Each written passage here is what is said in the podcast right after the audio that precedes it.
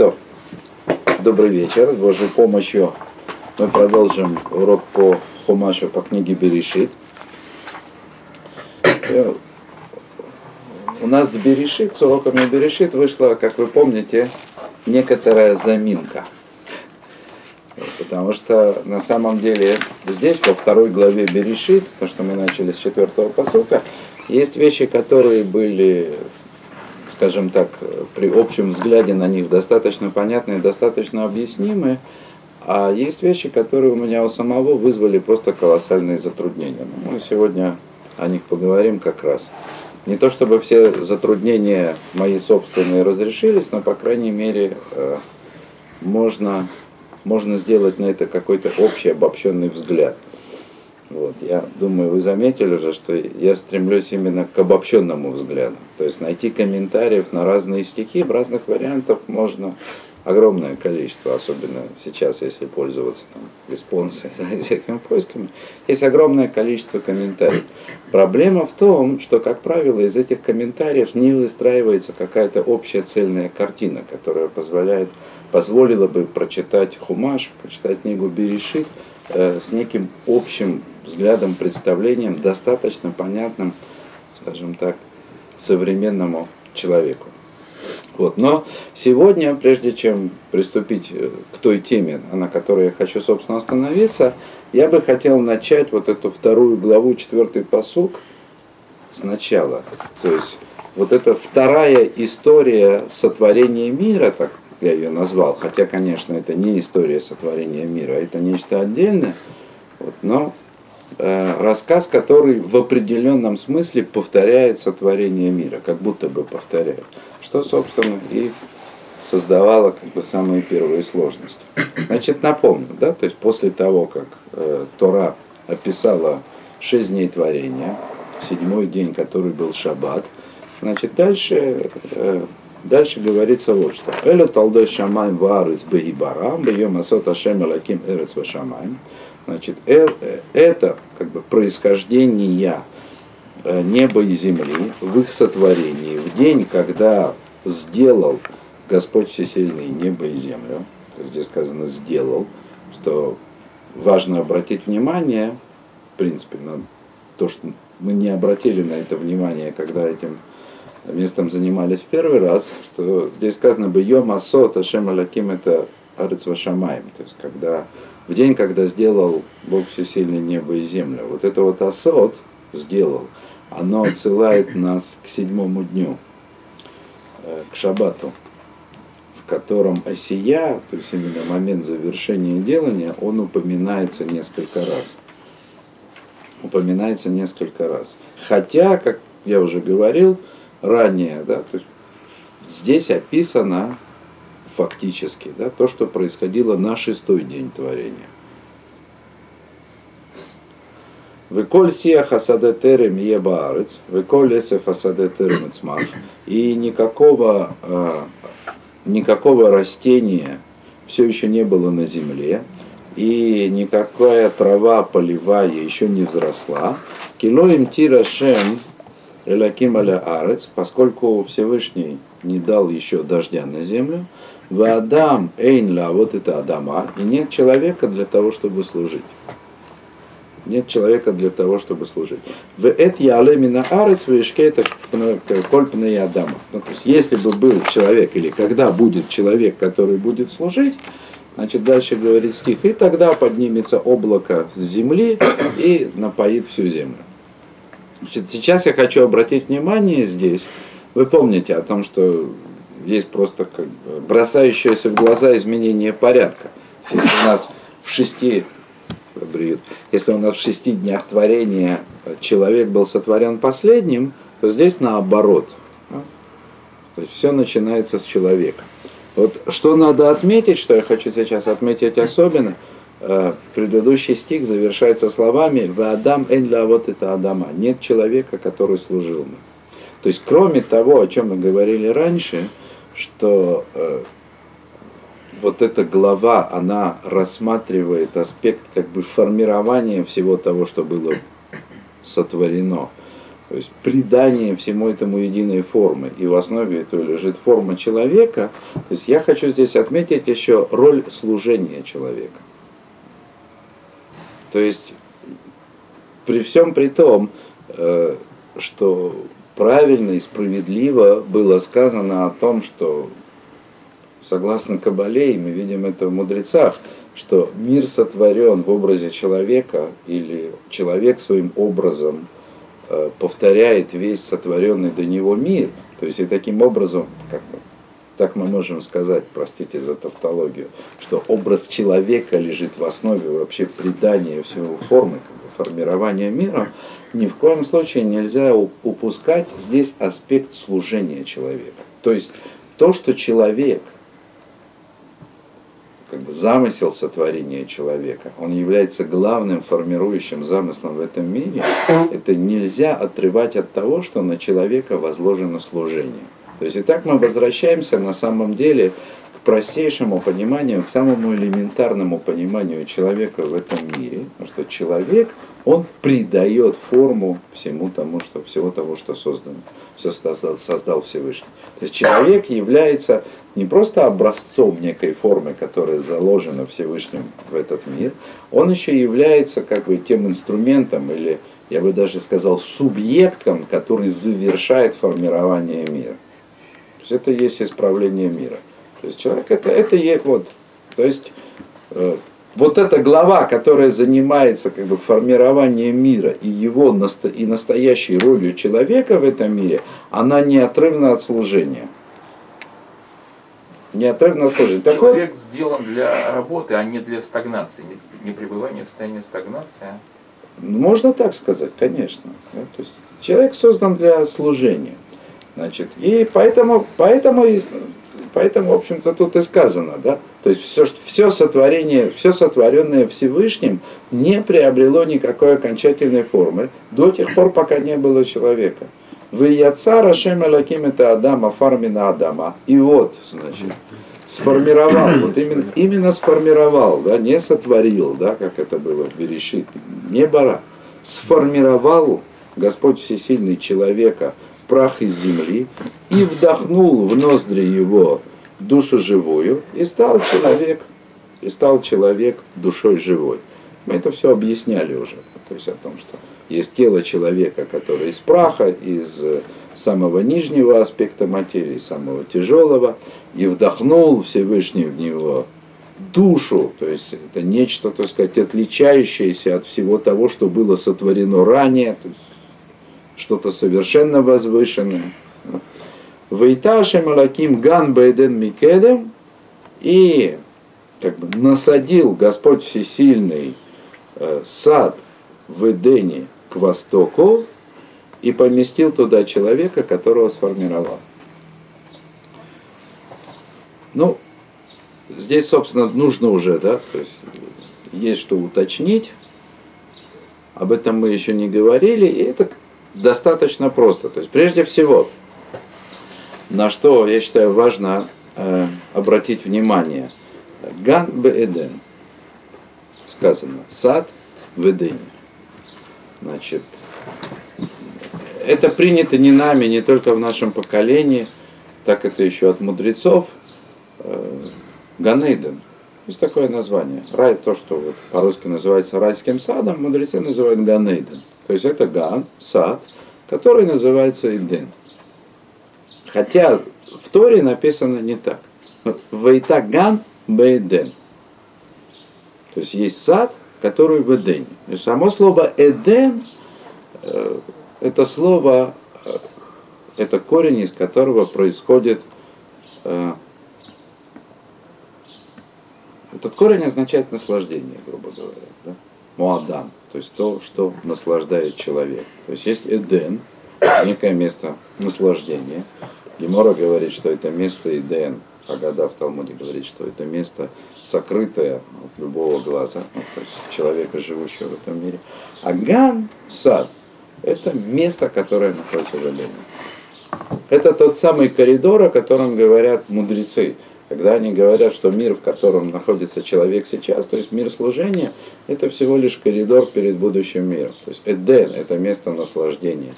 это куда должен попасть человек после завершения пути исправления и Значит, то, что там будет происходить, это уже отдельная история, то, что вам трудно себе представить. А Ган – это место, в которое человек был помещен для того, чтобы служить и удостоиться того, что в конце концов он попадет в Эдем. Гарри. А, скажи, пожалуйста, а как человек, каким образом человек должен был служить в данный момент? То есть э, есть, есть место, да, что он должен был сделать землю? Я скажу об этом. Я скажу. Я скажу. Как раз собирался это сделать. Э, так. Э, важно. Что еще важно? Э, то есть потому, как здесь сказано, Ган Эден, то есть с одной стороны, э, Ган и Эден это не одно и то же, то есть чтобы не путать, не представлять себе Ганейден, как бы, так сказать, одно место, которое включает в себе и понятие сада, и понятие наслаждения. Хотя есть в этом нечто, и не зря мудрецы его так называли, с одной стороны. С другой стороны, это не два различных места. Это не Ган и Эден это ган, который Бейден.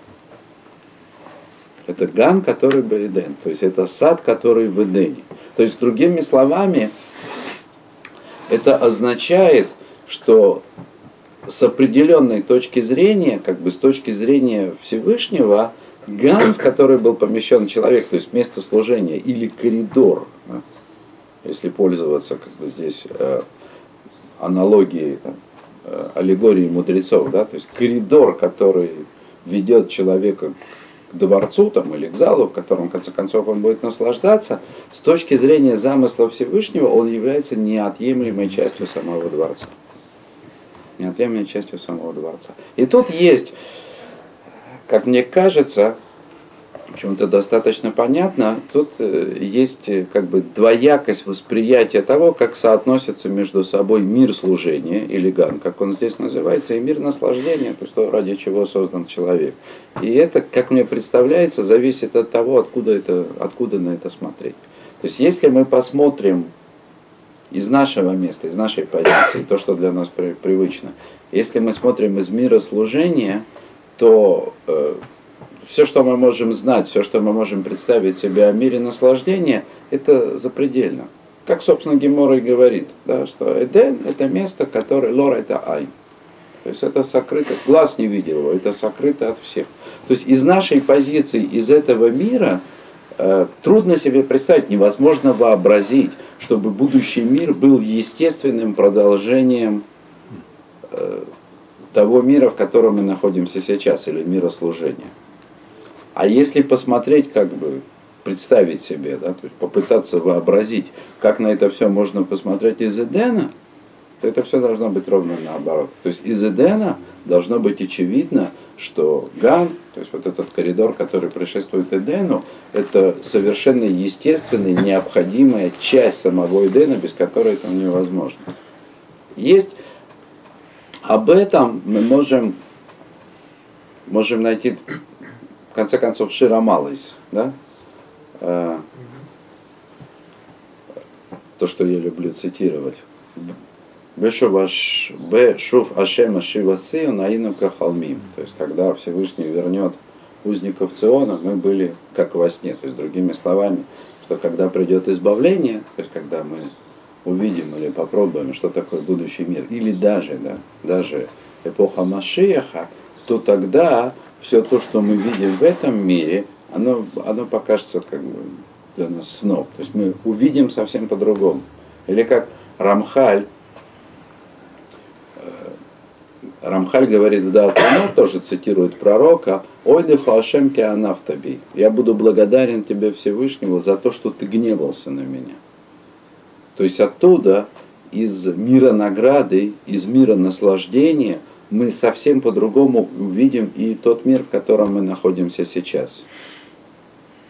И то, что мы сегодня называем, как бы, как бы призываем и требуем, Тора требует от нас веры, в то, что все, что делает Всевышний, это делается к лучшему, но увидеть это своими глазами, то есть буквально прочувствовать это в том мире, в котором мы находимся, мы не можем. Да? То есть тогда, когда на самом деле раскроется единство Всевышнего, и придет на самом деле время награды, время наслаждения, тогда мы на самом деле увидим, что и все то, что было здесь, в этом мире, это тоже было, я бы даже сказал, рискнул сказать, не просто к добру, а это было добром.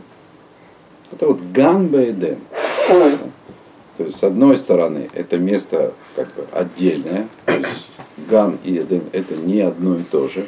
Но с другой стороны, это не два совершенно разных места. То есть גן на самом деле находится в Эдене. Да? То есть место служения, оно в определенном смысле, при определенном как бы, взгляде на это, оно является как бы частью, собственно говоря, того, ради чего Всевышний создал этот мир, частью места наслаждения.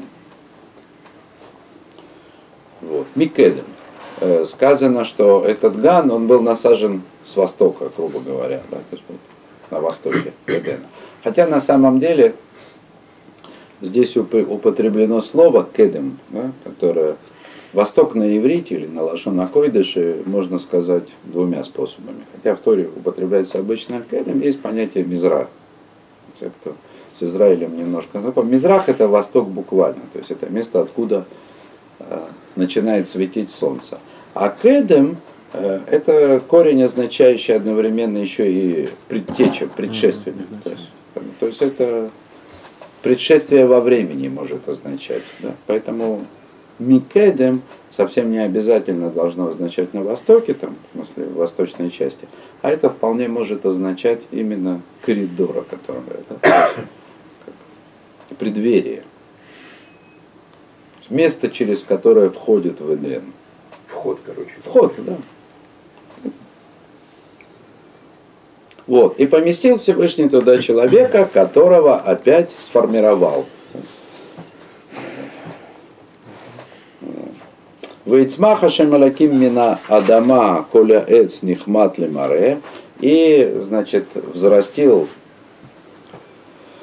и взрастил э, Господь Всесильный из земли всякое дерево, симпатичное видом, или можно сказать привлекательное, то есть дерево, которое привлекает человека еще э, при, пост, при стороннем знакомстве, да, при дальнем знакомстве. Знаете, да, что очевидно, что первый орган чувств, самый дальнобойный орган чувств, который у человека, это глаза, да, зрение. То есть видим мы издалека. Да, поэтому нехматное море, да, то есть симпатичное или вожделенное взору, можно так перевести вот это. То есть то, что человек видит, оно по замыслу Всевышнего, оно должно его либо притягивать для того, чтобы он подошел поближе и смог это лизнуть, попробовать каким-то образом, да, либо отталкивать. Ну, понятно, что все деревья, которые были возвращены в саду, они были нехматли мары симпатичный взору. Вытофли маахаль, естественно, также это хорошо для еды, то есть очевидно, да, то есть как бы простейшее значение полезно для еды. То есть есть плоды от этих деревьев, это должно было человеку приносить пользу. Значит так, э, в Эцахаем Бетохаган, а также было древо э, жизни внутри сада или в середине сада, то есть вот в самом его центре. В Эцада Товвера и древо познания добра и зла. Этим мы еще как бы в дальнейшем займемся. То есть вы прекрасно знаете, что с древом познания еще будет целая история. Вот. Теперь самое время, э, в чем, собственно, было служение, возделывать. Так обычно это переводят. Да? Эйнадам ла вот это Адама. Нет человека для того, чтобы мы переводим это возделывал землю. Хотя можно это перевести и по-другому, и так и нужно переводить. Служить земле. Служить земле. Есть несметное количество комментариев. Орахаим очень длинный, очень подробный, который задается вопросом как бы изначально, что значит, что человек должен был возделывать в этом саду. Э, и у него есть еще другой, более интересный вопрос, такой более тонкий вопрос мудреца, не просто как человека, который читает, читает эту книгу и пытается понять ее своим разумом. Он говорит, после того, как человека изгнали, кто его возделывает? Что там вообще творится? Вот. Но он на оба этих вопроса он отвечает, он отвечает одним как бы словом. Да, то есть, когда речь идет о возделывании сада или служении земле, если мы переводим как бы по второму варианту, то это заповеди. Лавдова или шамро, служить или возделывать его и беречь, это значит заповеди делай и заповеди не делай. Ничего особенного.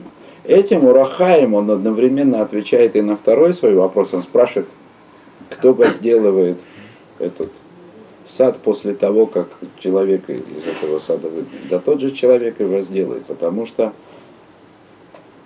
как говорят мудрецы, из хармицва бегайла аль малейка, награды за исполнение заповедей в этом мире нету, сказали мудрецы в одном месте. А в другом месте они сказали схар митва митва, награда за исполнение заповеди заповедь. Следующий. Значит, если соединить два этих высказывания, получается интересная вещь. Не то, что награды за исполнение заповедей в этом мире нету, заповеди в этом мире нету. То есть у человека заповедано совершать какие-то действия, но заповедь это не то, что мы воспринимаем, не то, что... Заповедь это то исправление, то необходимое то действие человека, формирующее сам, сами основы этого мира, то, что Всевышний дал в руки человеку, так это всегда в Ганейдене. Где бы человек ни находился, заповеди, которые человек может исполнять или не исполнять, они находятся в Ганейдене. И здесь я позволю себе, специально дотянул до этого стиха, здесь я позволю себе собственный комментарий.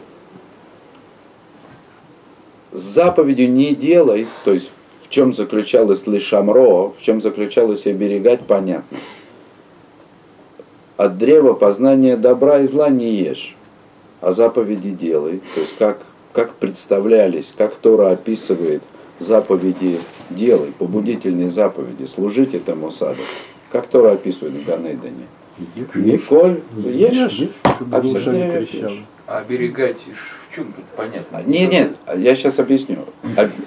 Возделывать и оберегать, это согласно всем мудрецам, всем Это комментариям, это заповеди делай. Это понятно. То есть есть заповедь побудительная или повелительная, что человек должен что-то совершить. И есть заповеди воздержания, заповеди не делай. Вот это лишь амро, оберегать.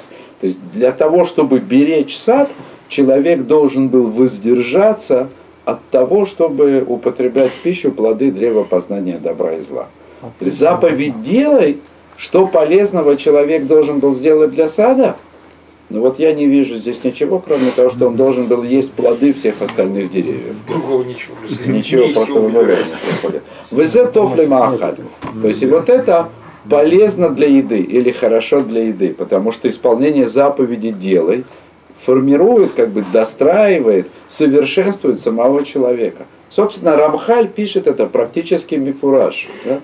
То есть он, он говорит, да, вот он говорит о Ганейдане, о деревьях, о плодах, о еде, которая там была.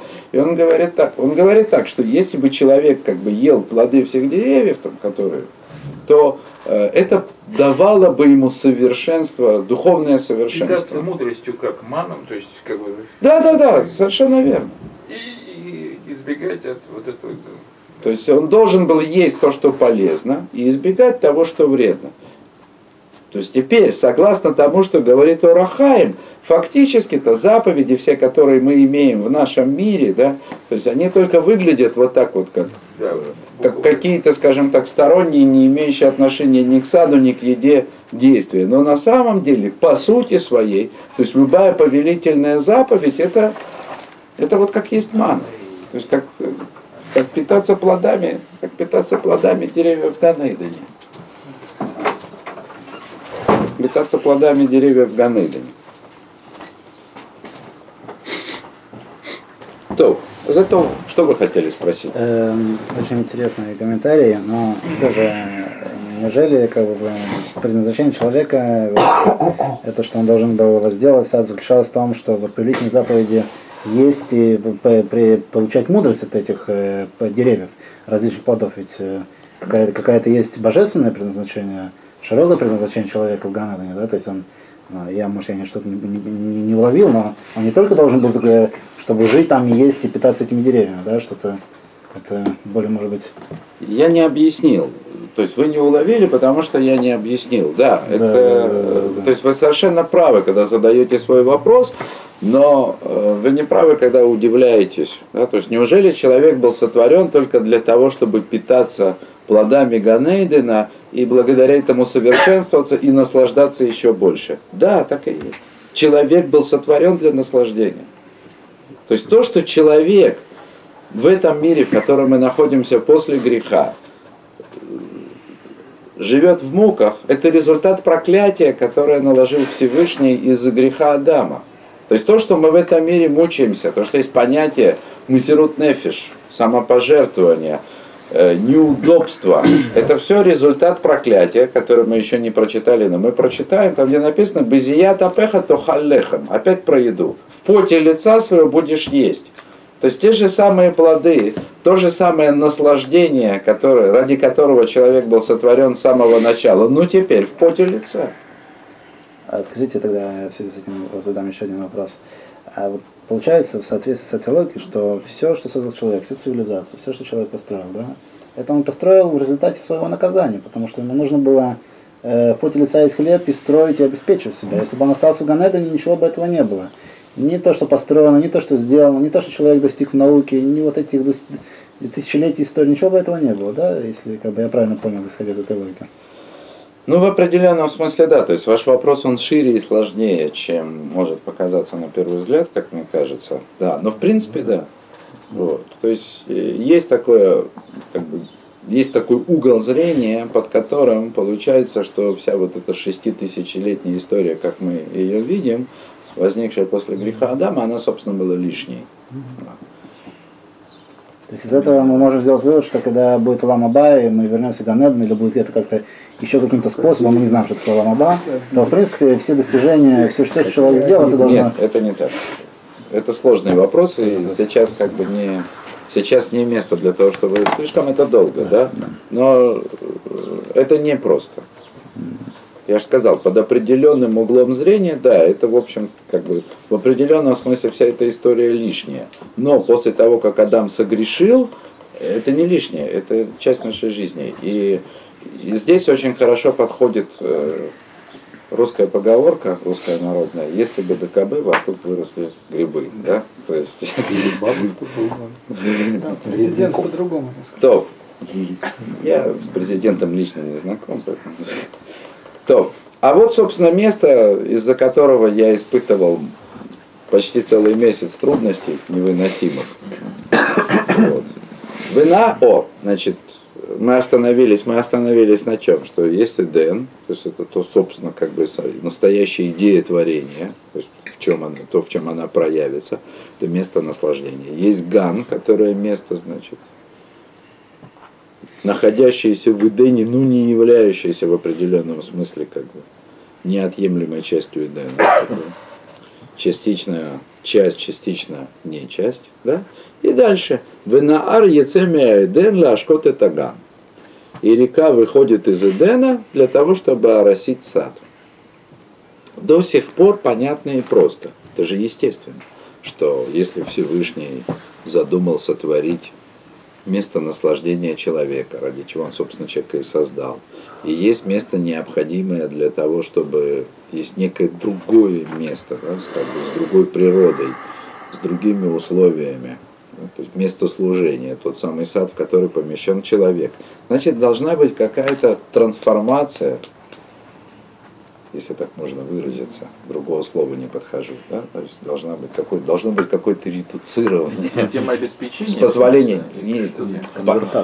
Система обеспечения понятна. В смысле, А, должно, быть, должно быть влияние Всевышнего, желание Всевышнего, должно быть. Но это э, по логике сотворения мира, вот такого, который был бы постижим человеком, должно быть некий переход и одновременно редуци- редуцирование влияния А, Всевышнего из места Эдена в גן. И вот это вот נהר יוצא מעדן להשקות את הגן. То есть גן То есть существует, то есть, конечно, גן сад существует как место необходимое для Эдена. Ну это же понятно. И это река. В аллегории Торы это называется рекой. Течение, так сказать, Это исток вот Некое стеч- влияния. Влияние, да, то есть есть некое стечение влияния. А вот дальше начинается просто катастрофа. Ну, Ну да, интересно. Умешам и парет ваяр арбарашим. А оттуда разделяется и оттуда разделяется и как, не знаю даже как перевести, ваяр арбарашим. И становится четырьмя Головы. г- четыре главы или четыре рукава. Есть хазаль, которые говорят, что Рашим, в смысле, в данном случае это не источники, не головы, а части, просто части. Что река разделяется на четыре части, как будто бы разделяется на четыре рукава. Вот. Хотя равновеликие. Я, как всегда, сомневаюсь, с чего бы там начинать, там, с простого смысла или не с простого, то есть с самого простейшего. Значит, Равгирш. Начнем с самого простейшего смысла. То есть это еще до Равгирша. То есть если, если мы начинаем читать комментарии, то у нас, тут, у нас просто вообще возникает катастрофа в этом месте. Вот, потому что, в общем-то, практически все комментарии, эти четыре части или четыре реки, на которые разделяется та самая значит, река, исходящая в Эден Афган, идентифицируют как бы с легкостью. Да? Значит, есть у нас Прат Вахидекель, то есть это Тигр, Ефрат и Тигр. Это две главные реки Вавилонии. Есть Нил, главная река Египта. И есть Иордан, Ярден, главная река Израиля, которая сегодня вообще рекой там назвать. Ну да. А. Перекрыли. Камыши, да нет, там, по-моему, просто камыши растут и все. Ну, неважно. Это Конечно. главные реки. Главные реки. То есть, где, как, какой Эден, где, они что, имеют какой-то общий источник, где они разделяются. То есть это невозможно понять как бы просто по-простому. Хотя вот Равхирш, он дает такое, Но это же прообразы. как минимум, Нет, как нам нужно минимум, э, как минимум, как Равгирш дает как минимум остроумное объяснение. да. То есть он, э, мне оно даже сначала показалось как бы не соответствующим тому, что написано как бы в Торе, но он говорит так, не сказано, не имеется в виду вот рукава реки, да, то есть как будто бы была одна река, которая разделилась вот как дельта, да, на четыре каких-то Да. рукава. Нет, сказано две вещи отдельные. Я это как бы интерпретирую, то есть кто как Равир читает это место. Значит, Наар Яцемина Эйден для Ашкот и Таган, то есть э, река выходит из Эдена для того, чтобы напоить сад. А потом сказано, у Мишам, а оттуда, откуда оттуда? Из Гана? Из Гана. Это парет ля арбарашим. Делится на четыре, ну, не знаю, на четыре источника. Говорит, Значит, та река, которая из, из, из, Эден. из Эдена приходит в Ган, как единая река, потом после Ганедена, то есть здесь, на земле, да, то есть уже в Нижнем мире, она имеет четыре отдельных источника. И перечисляет, значит, соответственно, Ефрат, Тигр, Нил и Ярден. Почему так бедно? Почему у нас есть более серьезные реки? Волга, Нет, ну это. Рейн. Амазонка. Я не- не понимаю, Не как надо бы аллегории. смущать. До аллегории, Рыбури, до аллегории мы еще доберемся. Сейчас идет До аллегории мы еще доберемся. Вот. А самое интересное, это понять аллегорию, связать ее с жизнью и объяснить, что между жизнью и аллегорией нет никакого противоречия. Вот, я не понимаю, в чем... Так дайте. Дайте сказать. Так Равир говорит, да, что, что как бы в самом простом понимании четыре реки, которые имеются в виду, это значит и Тигр и Ефрат, будем говорить уже по-русски, Нил и Ярден. Четыре главные реки зарождения цивилизации. И он так как-то, я бы сказал, обтекаемо, он говорит, что это были реки, которые были известны людям тогда, когда давалась Тора.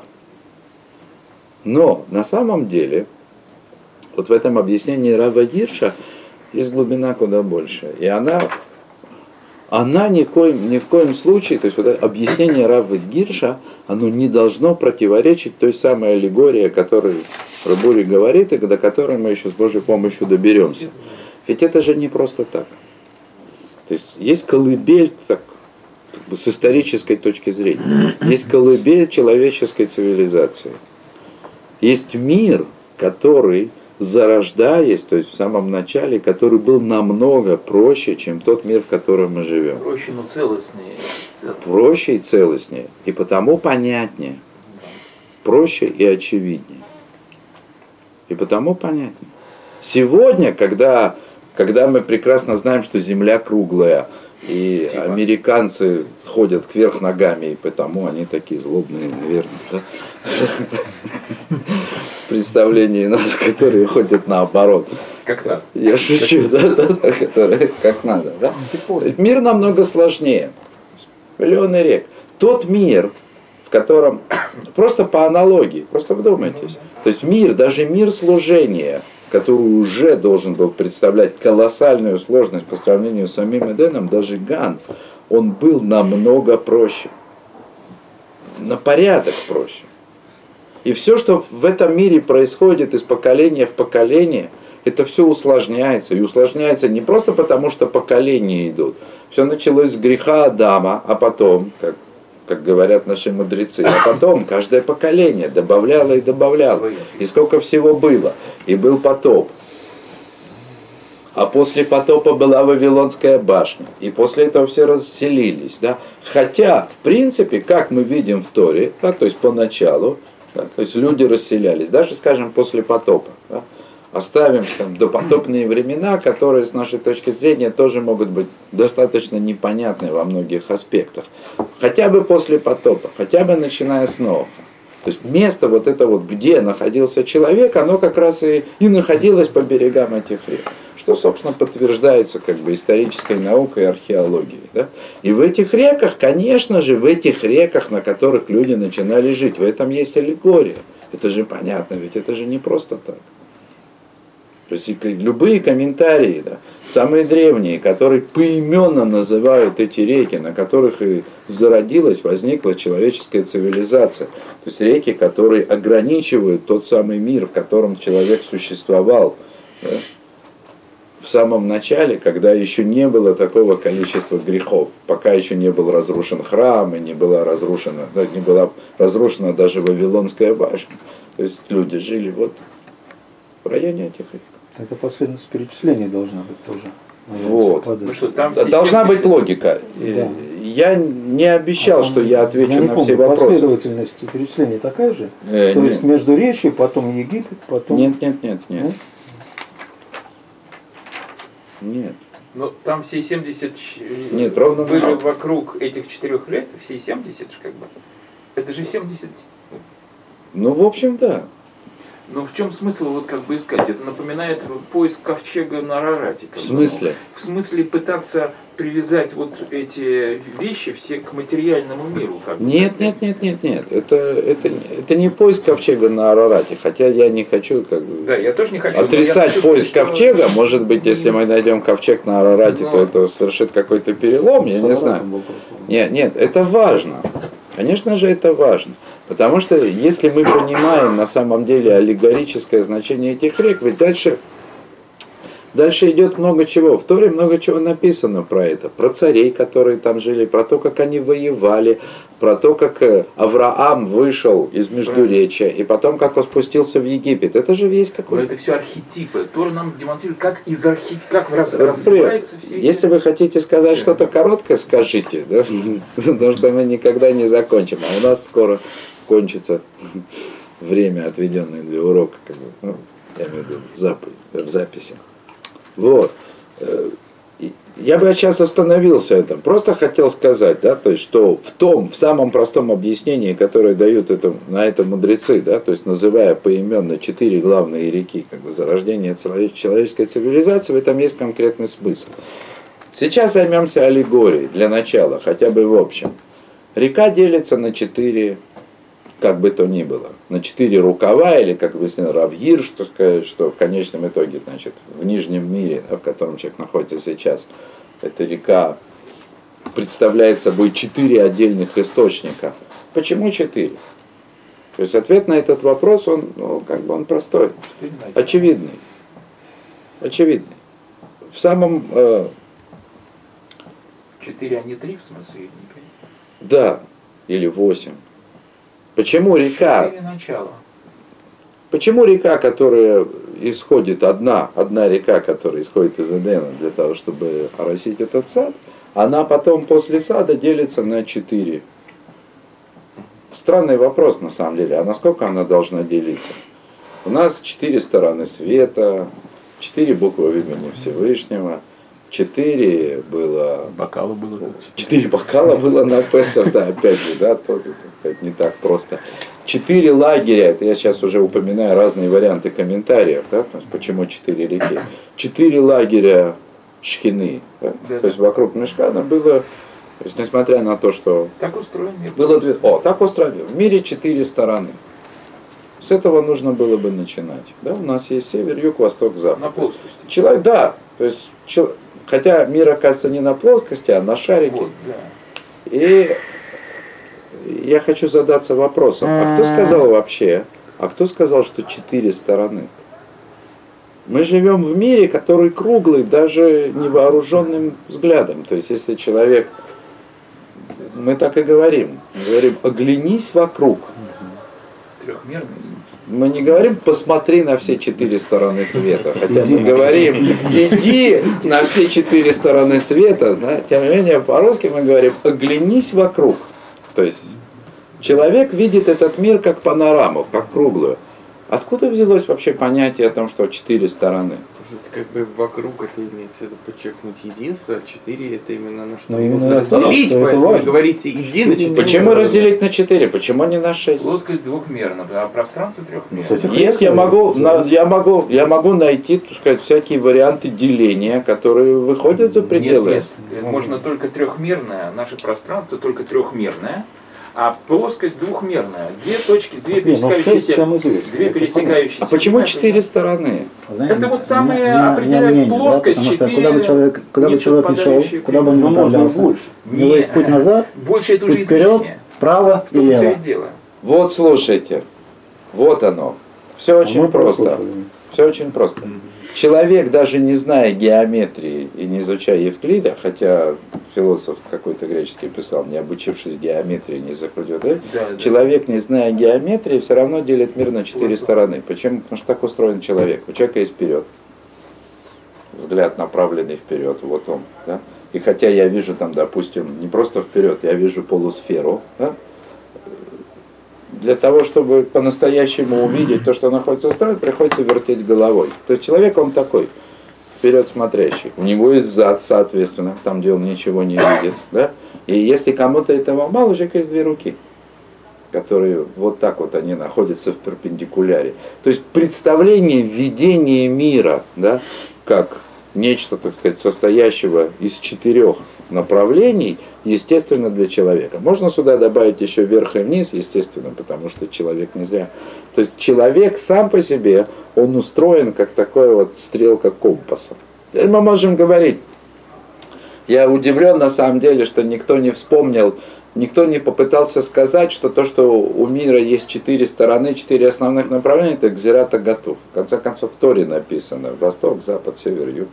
Нет, мы пытаемся из натуры это вывести. Конечно, конечно, я это имел в виду. То есть сам человек устроен таким образом, да потом уже не только человек, а все живое. То есть четырех как бы направленный мир, да, то есть мир, в котором есть четыре основных направления, дальше пусть это будет относительно, это то, как видит этот мир человек. Так принципиально человек устроен.